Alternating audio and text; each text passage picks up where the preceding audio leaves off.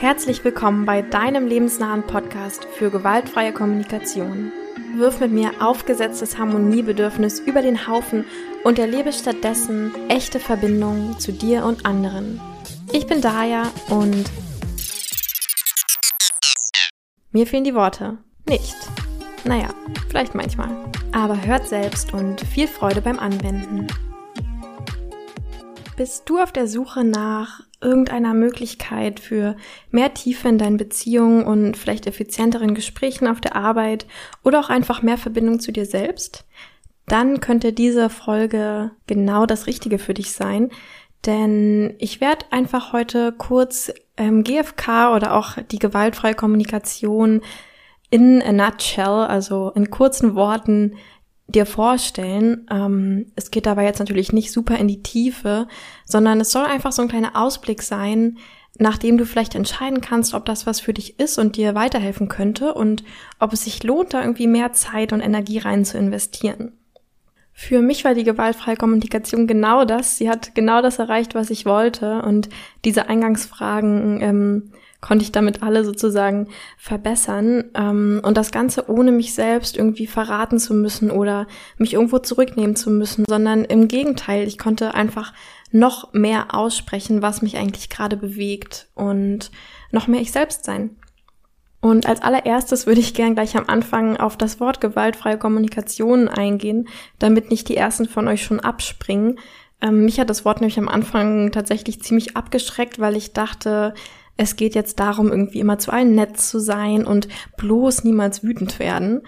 Ähm, und das ist es aber überhaupt nicht. Ein Name, der mir viel besser dafür gefällt und der auch oft benutzt wird, ist lebensnahe Kommunikation oder wertschätzende Kommunikation oder auch bedürfnisorientierte Kommunikation.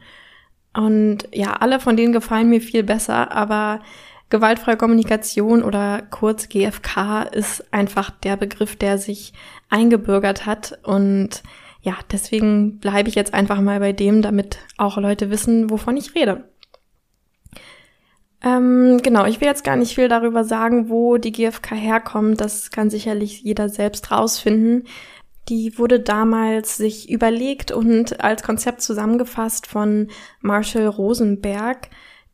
Ähm, Genau, und ich glaube, alles andere könnt ihr selbst rausfinden und ist auch überhaupt nicht wichtig dafür, um zu verstehen, worum es eigentlich geht.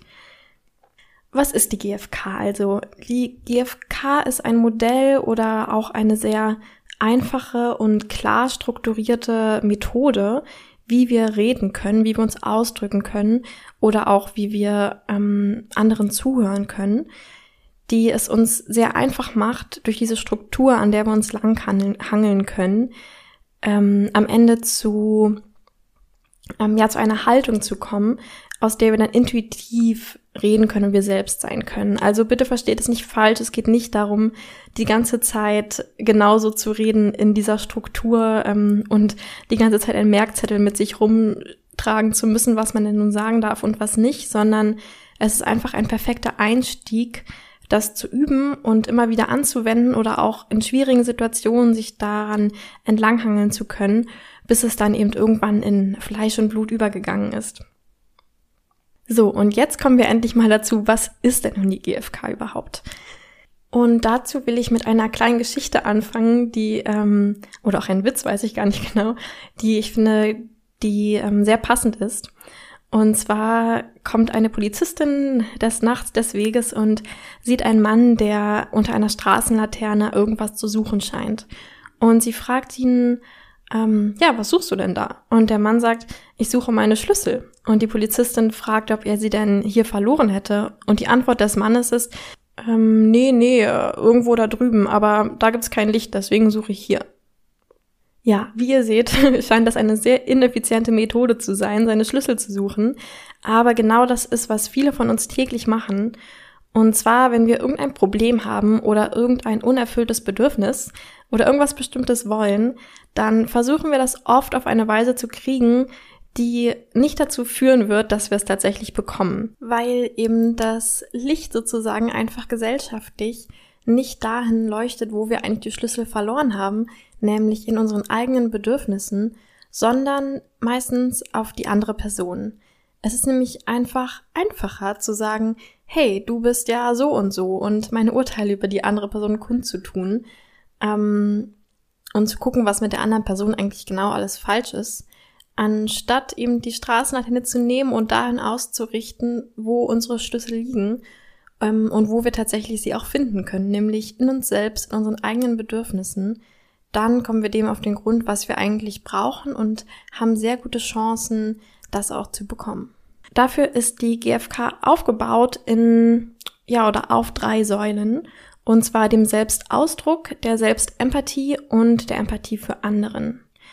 Das, ähm, genau, ist, glaube ich, ziemlich selbsterklärend. Also wir lernen mit der GfK, wie können wir uns selbst verstehen, wie können wir das, was wir wollen oder das, was wir fühlen, ausdrücken, so dass auch andere es verstehen und annehmen können und wie können wir verstehen, was andere ausdrücken oder was andere bewegt.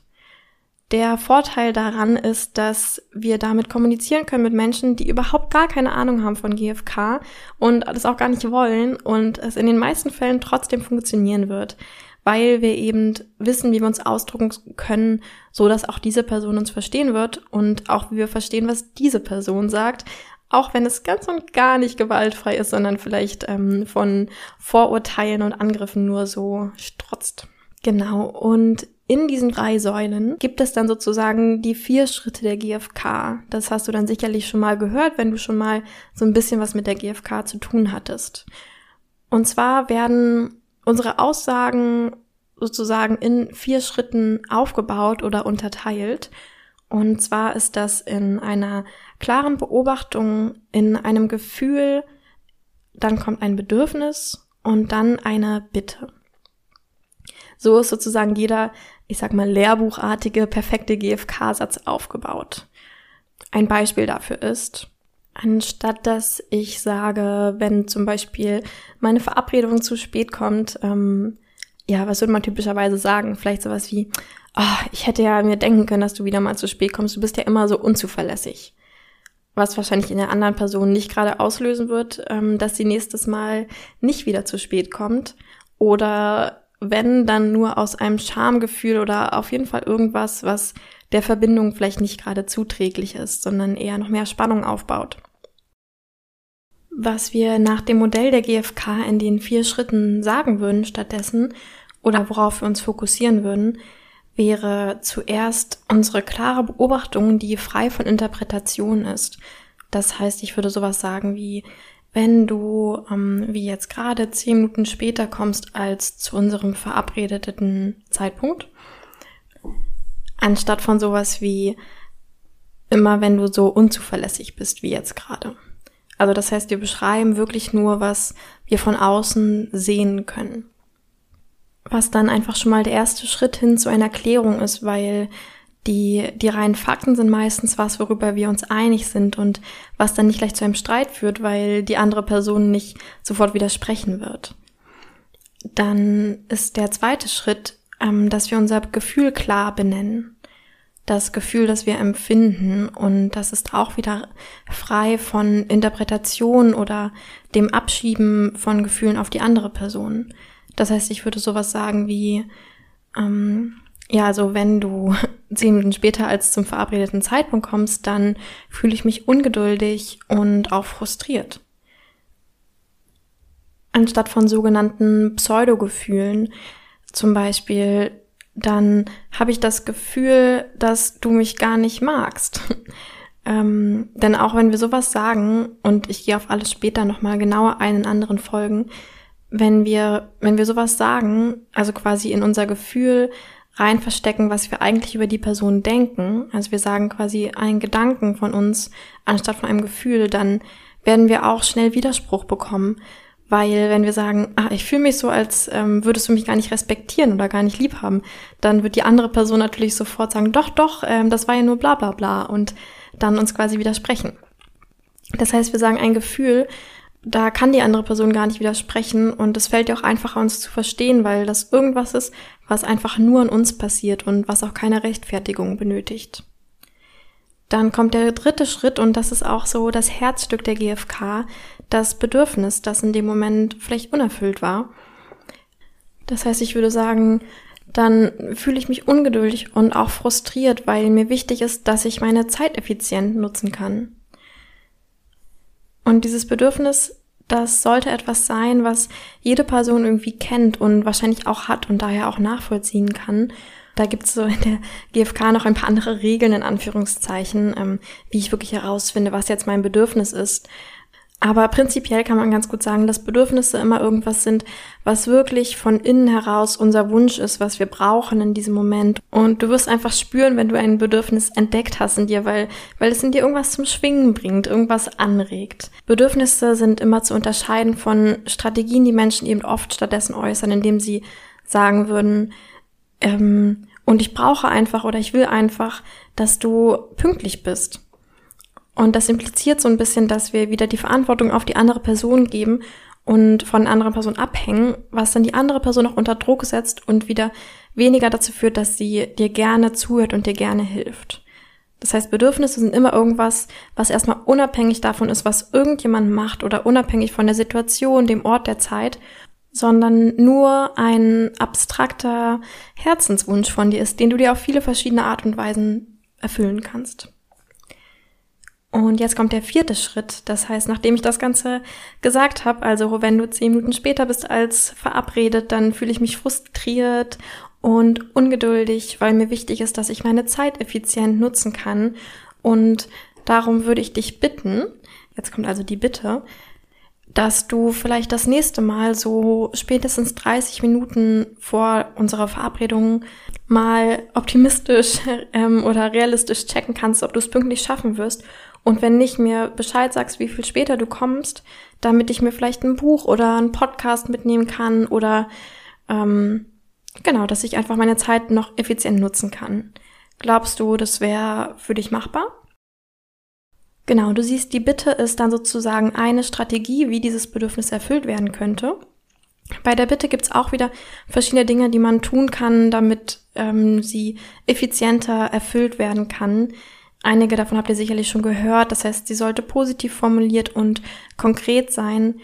Das heißt, anstatt zu sagen, was ich nicht will, sage ich, was ich möchte damit es der anderen Person einfach einfacher fällt, mir das auch zu erfüllen, weil oft, wenn ich sage, was ich nicht will, zum Beispiel, ich möchte, dass du nicht zehn Minuten zu spät kommst, dann hat die Person noch ganz viele andere Möglichkeiten, was sie stattdessen falsch machen kann, sozusagen. Zum Beispiel kommt sie dann nächstes Mal ähm, 20 Minuten zu spät. das ist jetzt ein blödes Beispiel, aber ähm, genau, ich glaube, du weißt, was ich meine. Also ich sage ganz konkret, wenn du genau diese Sache machst, dann wäre das eine Möglichkeit, wie mein Bedürfnis erfüllt werden könnte.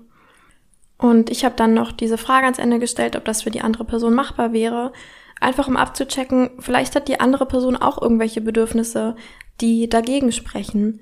Zum Beispiel ein großes Bedürfnis nach Flexibilität. Und dann könnten wir sozusagen so einen kleinen Tanz aufführen, in dem das hin und her geht, dass wir uns verschiedene Ideen zuwerfen, wie beide oder alle, alle Bedürfnisse, die da im Topf dann liegen, erfüllt werden können. Und am Ende ist es tatsächlich oft viel, viel einfacher, als man denkt, auf eine super tolle Lösung zu kommen, die beide von Herzen erfüllen. Ja, Marshall Rosenberg hat ähm, öfter gesagt, dass er fest daran glaubt und es seiner Erfahrung nach auch so ist, dass sobald wirklich alle Bedürfnisse auf dem Tisch liegen und die Urteile und sowas abgebaut wurden, wir wirklich die reinen Bedürfnisse haben, die alle Parteien brauchen, dauert es allerhöchstens 20 Minuten, um eine Lösung zu finden. Und in meiner Erfahrung ist es auch so, dass es eigentlich nie nicht irgendeine Strategie gibt, mit der wir alle zufrieden sind, sondern dass wir nur oft nicht danach, ähm, dass wir die nur oft nicht finden, weil wir eben diese Laterne irgendwo hinleuchten, wo gar nicht die Bedürfnisse sind. Dann hänge ich eben noch an meiner Strategie fest, wie die erfüllt werden muss. Zum Beispiel, dass die Person eben unbedingt pünktlich sein muss, weil sonst ist sie ja eine schlechte, unzuverlässige Person. Und dann komme ich gar nicht auf diese Idee, dass, hey, eigentlich geht's mir ja nur um eine effiziente Zeitnutzung und wenn ich in der Zeit einfach ein Buch lesen würde, dann wäre das viel schöner für mich, weil dann würde ich sogar endlich mal die Zeit finden, ein Buch zu lesen und hätte in der Zeit noch was gelernt und mich hätte ein bisschen und hätte mich ein bisschen ausruhen können und ähm, das würde dieses Bedürfnis genauso erfüllen und ich bräuchte dann gar nicht die andere Person dafür unbedingt. Oder ich müsste sie gar nicht unbedingt ändern. Genau, und wie ihr seht, würde das wahrscheinlich in der anderen Person viel mehr Verständnis für unsere Situation ähm, fördern. Und vor allem, und das ist für mich immer so der Hauptgrund, ähm, bringt es mich auch dazu, mir tatsächlich zu überlegen, was kann ich denn machen, damit mein Bedürfnis erfüllt ist und damit ich jetzt nicht so frustriert und ärgerlich hier bin. Und wenn ich nur darüber nachdenke, was jetzt die andere Person für ähm, eine unzuverlässige Person ist, dann denke ich nie tatsächlich über konkrete Strategien nach, wie ich mir selbst in dem Moment helfen kann oder nach ähm, Hilfe bitten kann. Sobald ich aber mit diesem Bedürfnis in mir, also effiziente Nutzung meiner Zeit, verbunden bin, kommen sofort Ideen, was ich machen könnte. Also zum Beispiel jetzt mein Beispiel, dass ich mir ein Buch mitnehme oder dass wir uns in Zukunft vielleicht ähm, nicht schon am Treffpunkt verabreden, sondern bei mir zu Hause und dann kann ich einfach so lange meine Sachen machen, bis die Person mich abholt und dann gehen wir zusammen dahin. Oder ähm, ja, ich habe einfach immer einen Podcast dabei, den ich hören möchte, zum Beispiel diesen hier. genau, also es werden sich dann automatisch Strategien eröffnen, sobald ich damit verbunden bin, was ich eigentlich möglich möchte. Und die andere Person kann dann natürlich trotzdem noch sagen, ähm, nö, habe ich keinen Bock drauf, aber dann kann man eben wieder gucken, aha, was ist denn in der Person lebendig und was braucht die Person denn? Und so führt es dann zu diesem Tanz, wie man ihn oft nennt in der GfK, wo man am Ende dann etwas findet, was wirklich beide von Herzen gern wollen. So, jetzt habe ich natürlich diese vier Schritte ziemlich schnell einfach nur so runtergerattert und auch nicht weiter erklärt. Es gibt dann auch Folgen, die genau auf jeden einzelnen Schritt mit einer extra Folge eingehen. Ähm, genau, und dann werdet ihr das einfach viel besser verstehen und ich will das jetzt hier nicht alles zu voll packen. Ich will jetzt lieber den Fokus nochmal auf das Herzstück der GfK, zumindest meiner Meinung nach, legen. Und zwar sind das die Bedürfnisse. Und ähm, auch sagen, warum ich so sehr daran glaube, dass das funktioniert. Bedürfnisse, also der dritte Schritt in den vier Schritten, ist sozusagen das, worum sich alles dreht in der GfK, da die Grundannahme sozusagen ist, dass alles, was Menschen tun, ähm, alles, was wir sagen oder auch alles, was wir nicht tun, machen wir immer, um uns bestimmte Bedürfnisse zu erfüllen. Das klingt jetzt erstmal relativ ähm, einfach und auch irgendwie offensichtlich, aber es ist in vielen, ähm, in vielen Situationen doch ganz hilfreich, sich das nochmal vor Augen zu führen, weil anstatt dass wir dann bestimmte Dinge verurteilen, die andere tun, können wir einfach nur gucken, aha, was liegt denn für ein Bedürfnis dahinter? Und genauso, wenn wir irgendwie unzufrieden sind, dann können wir auch schauen, aha, was liegt da für ein Bedürfnis dahinter? Und dann brauchen wir diese ganzen Sachen, mit denen, über, wie wir oft sonst normalerweise reden, ähm, dass wir eben versuchen, Sachen zu interpretieren oder in Schubladen zu packen, um sie zu verstehen das brauchen wir dann gar nicht mehr. Dann ist es einfach total egal, ob diese Person unzuverlässig ist. Vielleicht ist sie ja sogar unzuverlässig, aber das spielt gar keine Rolle für uns, sondern es geht dann einfach nur noch darum, wie kann ich meine Zeit jetzt effizient nutzen. Und das ist auch eine der Sachen, die ich an der GfK so gern mag, dass es ist gar nicht so, dass es jetzt total böse oder schlecht ist, wenn wir Urteile über andere Personen haben und wir die jetzt versuchen zu unterdrücken, sondern diese Methode der GfK macht es einfach überflüssig, dass wir über andere Menschen urteilen, weil das Urteil über diese Person einfach total egal ist, solange wie wir wissen, wie wir diese Person um das bitten können, was wir wirklich brauchen. Oder vielleicht auch einen ganz anderen Weg finden, unser Bedürfnis zu erfüllen. Also das ist sozusagen so die erste Grundthese der GfK. Und die, ja, die zweite These oder das zweite Axiom, würde ich sagen, ist, dass wir Menschen es lieben, uns ähm, gegenseitig das Leben schöner zu machen.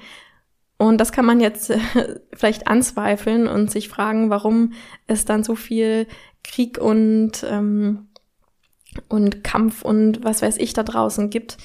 Ähm, ja, ich glaube, jeder, der morgens S-Bahn fährt, wird genau wissen, dass ähm, das nicht in jedem Fall so ist, dass wir uns gegenseitig immer nur alle lieb haben und uns gegenseitig beitragen wollen, ähm, aber vielleicht kennt ihr das auch, so Situationen, in denen ihr für irgendjemanden vielleicht einfach ungefragt irgendwas tut und euch das in dem Moment so erfüllt, dass euer Herz quasi springt. Das können manchmal totale Kleinigkeiten sein. Also manchmal ist es einfach, jemandem fällt irgendwo was runter und ihr hebt es schnell auf und rennt hinterher und sagt, ah, ihnen ist da was runtergefallen. Und dann lächelt euch die Person an und bedankt sich und ähm, euer ja, euer Glücklichkeitslevel für den Tag steigt direkt um 100 Prozent. Genau, also oft sind es so Kleinigkeiten, ähm, manchmal sind es auch total große Sachen. Also ähm, wenn jemand wirklich große Hilfe braucht, vielleicht ist eure beste Freundin, euer bester Freund, ähm, hat Liebeskummer und ihr nehmt sie für eine Woche bei euch auf und umtüdelt die Person, ähm, trinkt zusammen Champagner und esst Sushi in der Badewanne, weiß ich nicht, ähm, dass es euch selbst dann dabei teilweise total gut geht. Und daran glaubt ähm, Rosenberg, also der Erfinder der GfK oder auch Menschen, die an die GfK glauben, ähm, die glauben daran, dass wir tief im Inneren es lieben, beizutragen zu dem Leben von anderen Menschen. Und ähm, dass das aber manchmal verdeckt wird, wenn wir das eben nicht aus freiem Herzen tun, sondern weil wir uns sonst schämen oder weil wir Angst vor Ablehnung haben oder um vielleicht eine bestimmte Belohnung zu erhalten. Du kannst ja mal selbst in dich reinspüren und überlegen, wenn jemand dir sagt, Mann, ey, kannst du nicht einmal pünktlich kommen? Ich warte jetzt hier schon seit zehn Minuten auf dich und du bist jedes Mal so unzuverlässig. Also, wenn dir das jemand so sagt, dann genau, spür mal in dich rein, ob dich das dazu motivieren würde, nächstes Mal pünktlich zu kommen und wenn ja, mit einem guten Gefühl von Herzen, weil du gern dieser Person einfach beitragen willst und verstehst, was sie bewegt in dem Moment, oder würdest du es machen, weil du Angst hast, dass die Person nächstes Mal sonst wieder sauer ist oder aus Scham, weil du es nicht magst oder ähm, es dir peinlich ist, als unzuverlässig gesehen zu werden. Und im Gegensatz dazu, was regt sich in dir, wenn jemand dir sagt, so wie es, vor, wir es vorhin ähm, einmal kurz gesagt hatten, äh, wenn du irgendwie so wie jetzt gerade zehn Minuten später kommst, als wir verabredet haben, dann bin ich irgendwie immer so richtig ungeduldig und frustriert, weil ich meine Zeit einfach effizient nutzen will und ähm, nicht einfach nur mit warten. Weiß nicht, wenn es für dich okay wäre oder du glaubst, dass es möglich ist, dann ähm, kannst du mir vielleicht nächstes Mal so spätestens eine halbe Stunde früher Bescheid sagen, wenn du merkst, du schaffst es nicht pünktlich, damit ich einfach weiß, dass ich mir vielleicht ein Buch oder sowas mitnehmen kann. Und ähm, genau, dann meine Zeit noch sinnvoll nutzen kann.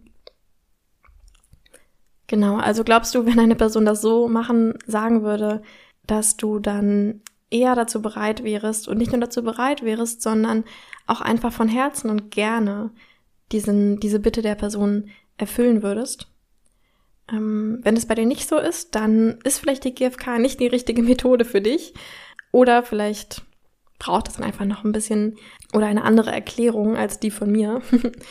Aber wenn du merkst, ja, irgendwie fühlt sich das anders an und ich glaube, das könnte vielleicht funktionieren, dann würde ich dir empfehlen, dich vielleicht noch mehr mit der GfK zu beschäftigen und die vier Schritte dir mal genauer anzugucken und auch die ganzen anderen Sachen, die man über GfK noch lernen kann. Denn vielleicht wird dir das helfen, mehr in diese Richtung zu gehen, intuitiv ähm, die Straßenlaterne immer auf dich und deine Bedürfnisse zu senden, wenn du merkst, dass du gerade irgendwas brauchst. Oder auch wenn du andere verstehen möchtest, die Straßenlaterne auf deren Bedürfnisse zu senden und dich so dann einfach komplett lebensnah, ähm, da kommt wieder der Begriff ins Spiel, ausdrücken zu können. Also das heißt, mit lebensnah meinen wir immer irgendwas, was mehr aus dem Herzen kommt als aus dem Kopf. Und wie du jetzt vielleicht mitbekommen hast, ähm, ist mein Versprechen vom Anfang wahr geworden.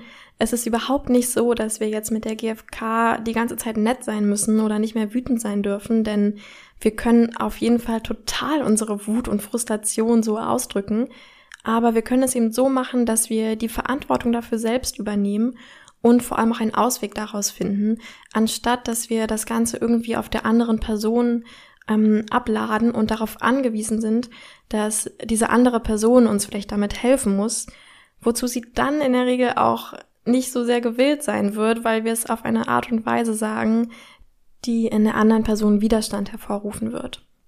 Also nochmal als kleine Zusammenfassung. Die GFK ist eine strukturierte Methode, die dir helfen wird, hin zu einer Haltung, die sich um Bedürfnisse und die effiziente Erfüllung dieser Bedürfnisse herumkreist und dir so helfen wird, in jeglichen Beziehungen zu anderen sowie zu dir selbst, dich enger zu verbinden, dich wirklich von Herz zu Herz zu verstehen und vor allem viel effizientere Lösungen zu finden, ohne dich verbiegen zu müssen, sondern wirklich ähm, 100% ehrlich sein zu können. Und jetzt ist meine Einladung an dich, nimm dir doch einfach mal fünf Minuten Zeit ähm, oder sogar noch weniger, wenn du gerade weniger Zeit hast und überleg dir eine Situation, am besten irgendwas ganz Einfaches, wie mein zu spät kommen vorhin, wo du denkst, hm, vielleicht hätte in dieser Situation ähm, das alles hier irgendwie was gebracht. also es muss gar keinen richtigen Streit gegeben haben und vielleicht hast du nicht mal irgendwas gesagt, aber einfach irgendeine kleine Situation, die dir vielleicht heute passiert ist, wo du gemerkt hast, hm, die hat irgendwas mit mir gemacht. Und dann überleg doch mal, was genau war denn der Auslöser, was hast du beobachtet, wie hast du dich dabei gefühlt und was war dein inneres Bedürfnis in diesem Moment und wie hätte das vielleicht erfüllt oder wie könntest du das vielleicht sogar jetzt gerade noch erfüllen im Nachhinein?